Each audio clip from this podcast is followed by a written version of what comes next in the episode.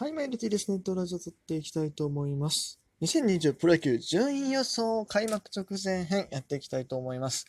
えー、っとですね、この企画実は3月にやったんですけれども、ちょっとですね、あの、まあ、状況がいろいろ変わりました。まあ、開幕が延期になってですね、えー、僕の順位予想も若干変更があるかもしれないということで、ちょっとね、えー、改めて振り返っていきたいと思います。ちなみになんで、えっ、と、こんなね、真っ昼間、木曜日のお昼に撮ってるかというとですね、今日の14時59分までに、えっ、ー、と、この順位予想しなければならないんですね。このプロスピエースというこのゲーム、ゲームで今順位予想のイベントが来てるんですけども、これを、えっ、ー、と、あと1時間以内に 終わらせないといけないということで、えー、今ここで考えたいと思います。はい。えっ、ー、と、連続分析は、まあ、パリーグの差行ってないんです。え、違う、パリーグ全部終わっただけか。で、セリーグはやってないんですけども、まあ、そんなこと言ってらんないので やります。今から12分かける3本取ってたらもうほんまに時間ないしね、ギリギリになるんで、えー、今ここで考えていきたいと思います。まずね、えー、っと、去年の僕の的中率ですが、先に言っておきます。去年の僕の的中率は12分の0でした。だからその程度の人間が予想してると思ってくださいね。あの、本当に。ひどかった。ま、マジでゼロはないやろって話なんですけども。まあ何があかんかったかっていうと、うんまあ、特にね、あの、阪神4位予想がね、最後の最後で外れてしまったんで、まあ、阪神ファンとしては嬉しかったんですけども、そこはね、ちょっと誤算だったっていう感じですね。え、雨雲くん、ちょっと待って、勘弁して。まあいいや、行きましょう。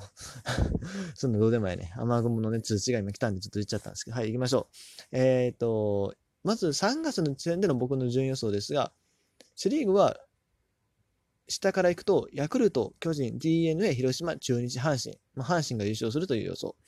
一方、えー、パ・リーグの方は、ロッテ、オリックス、西武、楽天、ソフトバンク、日ハム。で、日ハムが、えー、優勝ということですね。ごめんなさい。これ下から言ってるんでね。はい。ですが、えっと、CS のルールが変更になりました。セリーグはもうなしと。で、パ・リーグは1位と2位のみということなので、えー、そこら辺もね、やっぱりちょっと影響してくるかなと思います。3位争いじゃなくて、えー、2位争い、あるいはまあ、もう本当にもう優勝争いだけが加熱するという形になるので、そこもね、多少変わってくるというか、あの、例えばセリーグだともう3位ほぼほぼ確定みたいなチームは、3位ほぼほぼ確定というか、もう2位、1位と2位だけは設定で3位以下が引き離されてしまったとかなったら、ね、やっぱり3位以下のチームっていうのは、ああ、若手主体のね、育成に切り替えていくと思うので、そう、そこら辺とかもちょっと考えてですね、順位予想、まあそんなに考えないですけど していきたいなと思います。えー、まずセリーグですけど、どうしようかな。どうしようかな。いや、めちゃくちゃ迷ってます。でもね、オースティンが思ったより良さそうな感はある。でも、打線の破壊力が良かったからといって、その外国人頼りやからといって強いってわけでもないですよね。それは2009年オリックスがね、十分証明してくれてますよね。あの、カブレラとかローズがあフェルナンデスがあの辺みんなそれたけど、全然やってて、まあ評判高かったけどっていう。僕の友達はね、DNA をね、あの優勝予想してるんですけどね、どうかなうん。難しいな。でもね、阪神の優勝予想も正直自信ない。外国人があんまり当たりない気がせえへんのね、今、見てて。うん。なんだかんだね、ジャイアンツのね、野手陣3人、あの、坂本、丸、岡本ってとこ、冷静に考えたらエグいなっていう。特に岡本はね、去年、打率2割5分とかですよ、確か。そう。それも考慮してですよ。まあ逆に言うと坂本とかも、あ、そんなに去年ほど打たへんっていうのはあるかもしれんけども。でも攻撃力したらそんな変わらへん気がする。ただまあ、ピッチャーが抜けたっていうのもあるし。うーん。とりあえずね、僕の中で決まってるのは、ヤクルトはおそらく最下位かなっていう。ぱ先発ピッチャーが出てくる気がせえへんのよね。野手はね、去年よりマシだと思う。あの、坂口が多分復調してくるんで、マシになると思うけど、でもバレンティン抜けてるし、うん。打線のバランスっていう意味では良くなるかもしれん。塩見とかもおるから。ただ、結局そんなに変わらへんのちゃうかなっていう気はする。うん。その上で、残りのチームを予測していくんですけど、またマイクの位置間違えとった。マイクが、これ下なんよな、ほんま。またね、この下、下をね、ちょっと地面につけて喋ってしまってたんで、ちょっと気をつけます。えー、そうね。はん、難しいな。めちゃくちゃ悩むんですけども、ベイスターズ、うーん、そうね。ジャイアンツ5位予想はでもさすがにないよな、これ。ジャイアンツちょっと順位上げましょう。で、カープな、カープもな、西川いいと思うよ。西川とかいいと思うけども、うーん、投手陣がな、やっぱ不安なんやな。カープ B やな。カープ B、だって去年あんだけ聖夜打って、B クラスなわけよ。まあ今年でもセリーグだけなんやから、そっか、交流戦がないっていうのはカープにとってはプラスやけども、そうそう、去年交流戦なかったら全然順位変わるんですよね。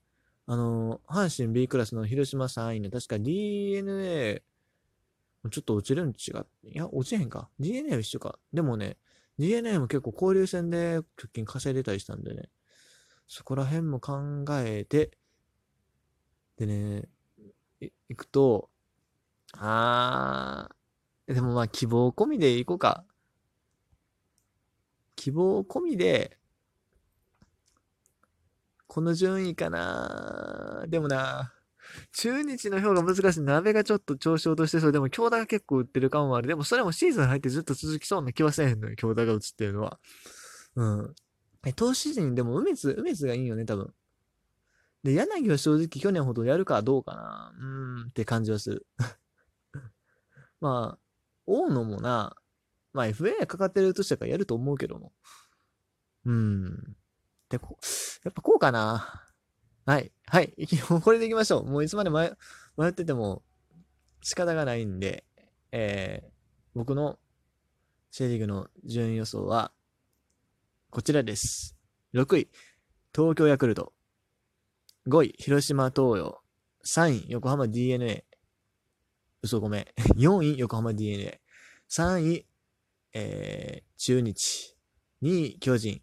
1位、阪神とさせていただきました。うん。いやー、ちょっとね、悩みましたよ。悩みましたけども、僕はこれでいきたいと思います。阪神の優勝予想はもうかなり、あの、願望込みです。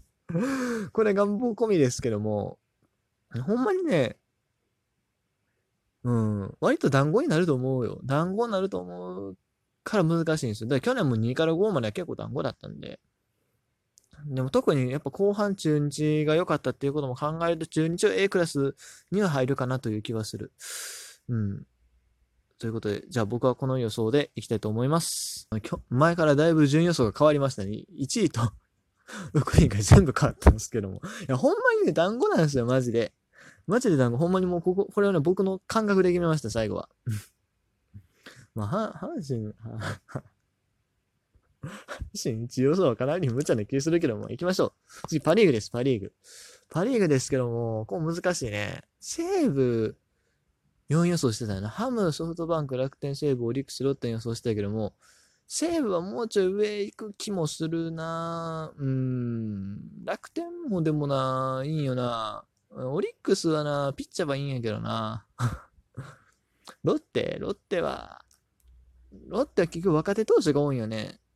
陣はね、そんなに悪くないと思うんやけども、ピッチャーが若手ばっかりなんかちょっと、若手ばっかりではないけど、ちょっとね、厳しいし、西野がリードしたっていうのもね、あれやし、そこを考えるとかなり難しいなぁ。西武 A クラス入る気してきてんな。うん。A クラスは入る気はする。なんだかんだで野手の穴は埋まりそうやし、ただピッチャー、ピッチャーもでも、ね、だから成長が見えるんですよね。うん、ハムとソフトバンクで1位、2位かな。ここは変わらん気がするな。うん。いや、難しいけども。でもそう、今年あれなんですよ。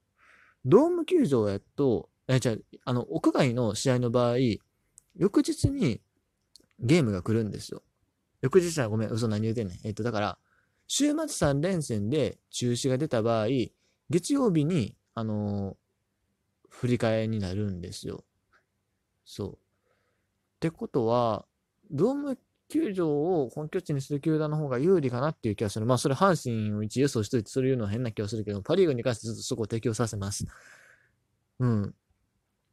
だから、ドーム球場の方が今年に関して圧倒的有利になる気はする。中止が少ないから。っていうか、日程がそのある程度リズム保ってるからね。となると不利になってくるのが楽天とロッテなんですが、特に、楽天はね、冬がね、しんどいよね。10月以降、仙台でやるってなるとね、ちょっと失速しそうな気がするよね。うん。という むちゃくちゃですが、それで言うと西武ドームもなかなかきついところはあるけども、どうやろう。うん、まあそこら辺も込みで、これですから、まあもちろん僕の願望的なところも若干入ってくる気がするんですが、はい、この順位ですね。いきます。6位、千葉ロッテ。5位、オリックス。4位、楽天。えー、3位、西武。2位、ソフトバンク。1位、にジャム。えー、結局多分、3位と4位を入れ替えただけかな。と思います。うん、まあ悩みましたけどもね。めちゃくちゃ悩みました。もうちょっとオリックス A クラス入れたいなっていう気もしたし、いや、今年ね、怖いんですよ、オリックス地味に。ただでもね、ジョン、ジョンジー次第なんですよね、結局。ジョンジーがハマれば、これが一気に上来る気もする。うん、投手陣いいし。あー、待って。やっぱオリックスとしては入れ替えようかな。決まらへん。いや、オリックス A クラス予想してあげたい感もあるんよな。オリックスって、なんやろ、久しぶり A クラス入れるけど CS 出れないみたいな、なんか、そういうのありそう。ごめんなさい。ファンの方に申し訳ない。なんかそういうさ、微妙に持ってないとこあるじゃないですか。あと一歩みたいなのを。そう。普段やったら CS 出れたのにっていう オチがつきそうな気がする。や、やっぱやめましょう。オリックスを、オリックス3予想します。発表します。えっ、ー、と、6位ロッテ、5位西武、4位楽天、3位オリックス、2位ソフトバンク、1位日ハム。で、ゆ、えそうですね。はい。これでいきたいと思います。秋はナイター冷えるからきついよねっていう論理でこの順位になりました。はい。じゃあ、それでは、また後で会いましょう。